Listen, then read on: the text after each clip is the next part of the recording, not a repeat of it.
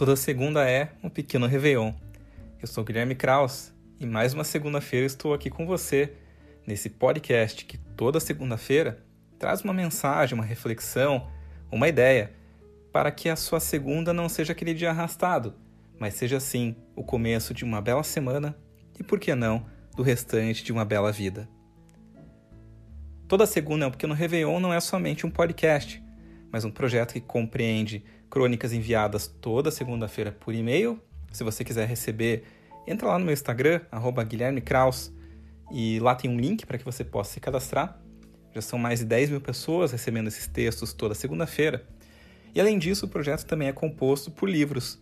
Toda segunda, porque no Réveillon é o primeiro deles, atualmente na sua segunda edição.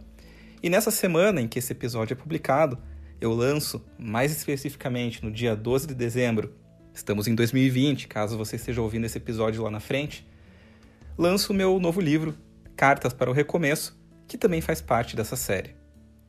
O podcast é composto pela leitura da crônica de segunda-feira, acompanhada de comentários exclusivos deste formato. Se essa é a sua primeira vez por aqui, eu espero que goste. E se você já vem acompanhando os outros episódios, espero que continue curtindo e que a gente possa continuar juntos por muitas outras segundas-feiras. Hoje chegamos ao episódio de número 26, que tem como título O pior ano da história. Vamos começar?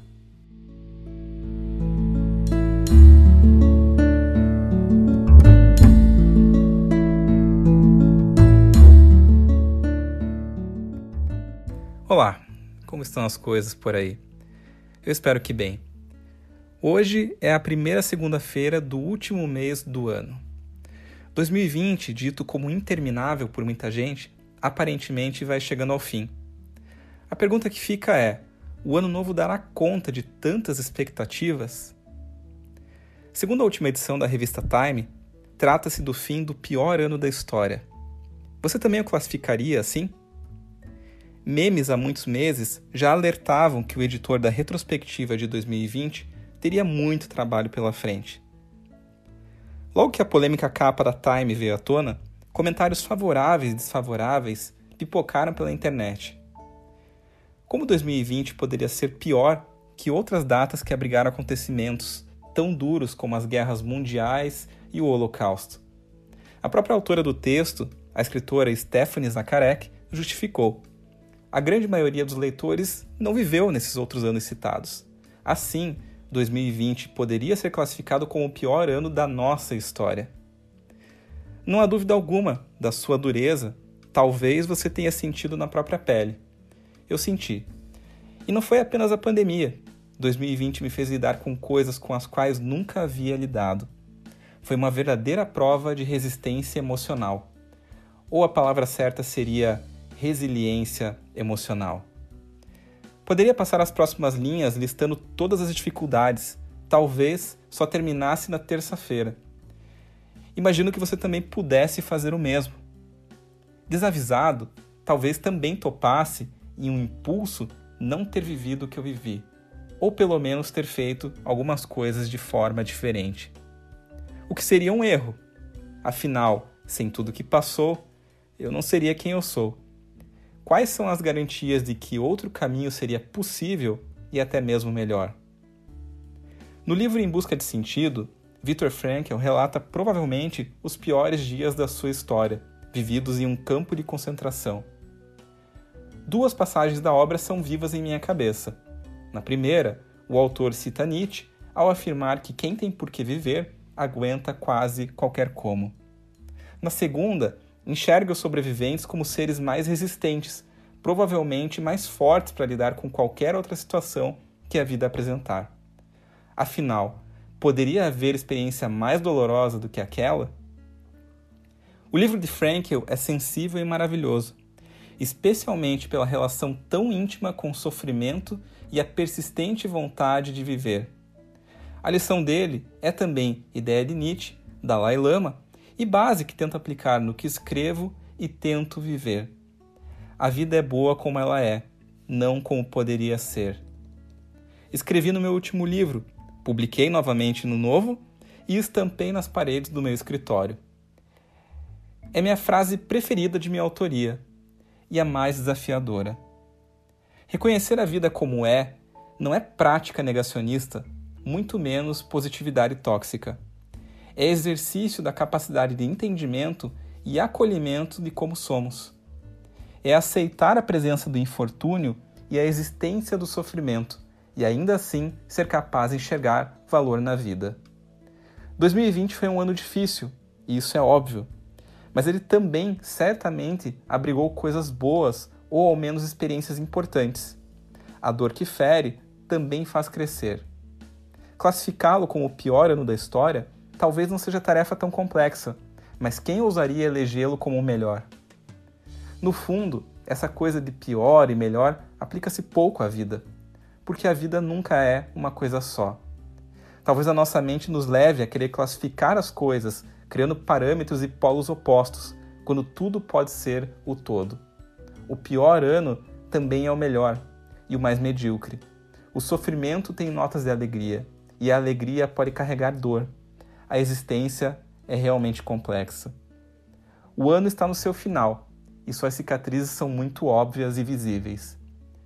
Mas e quantos aos seus aprendizados e experiências importantes é possível fazer esta avaliação e extrair outras notícias da sua própria história? Entendo que seja até instintivo fugir do sofrimento e procurar prazer, mas jamais será real. Aceitar a vida como ela é até aqui e entender o que fazer a partir disso é, acredito, o melhor caminho para amenizá-lo e principalmente acolhê-lo. Se a vida que se tem parece dura, imagine vivê-la desejando que fosse outra. 2020 é um ano duro, mas 2021 dificilmente trará alento sozinho. Porque no fundo, nossas tragédias e alegrias nunca foram motivadas por datas, mas por comportamentos. Os acontecimentos estão aí, mas o reconhecimento de pior ou melhor é uma escolha. Não uma escolha de fechar os olhos para a tragédia, mas de abri-los para entender que a própria morte também é vida. Eu espero que você tenha uma ótima segunda-feira por aí e que ela seja vivida como um verdadeiro Réveillon. Muito bem, episódio 26 indo para a sua parte final, que são os comentários.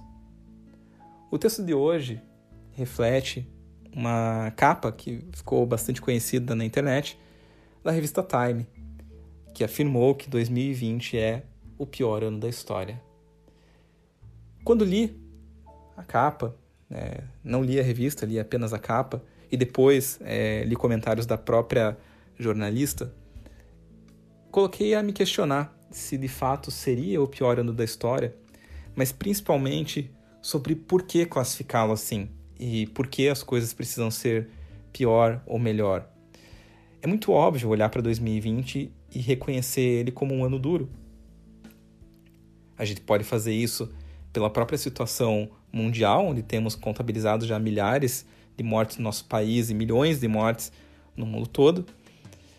Podemos também é, olhar para as nossas tragédias pessoais e pelo período difícil, seja por uma questão econômica, uma questão emocional que muita gente viveu e eu mesmo vivi, e provavelmente você também tenha vivido ou conhece alguém que foi bastante afetado por todos os acontecimentos, sem contar uma série de outras notícias duras que apareceram no ano.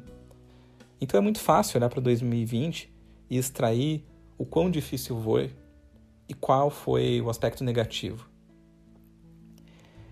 Mas fica o exercício de olhar para 2020 e extrair também outros tipos de experiência.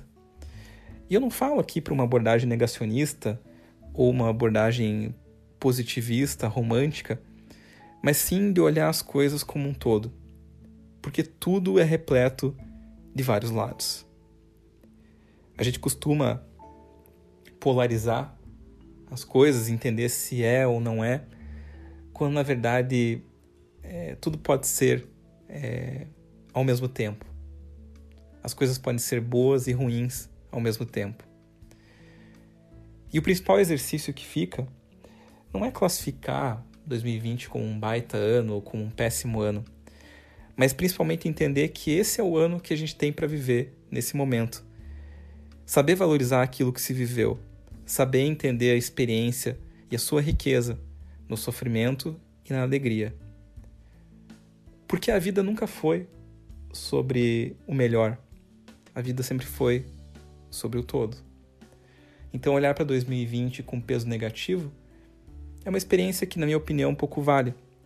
Porque o que vale mesmo é olhar para 2020 como o ano que se tem e principalmente conseguir ver a totalidade de tudo que foi vivido.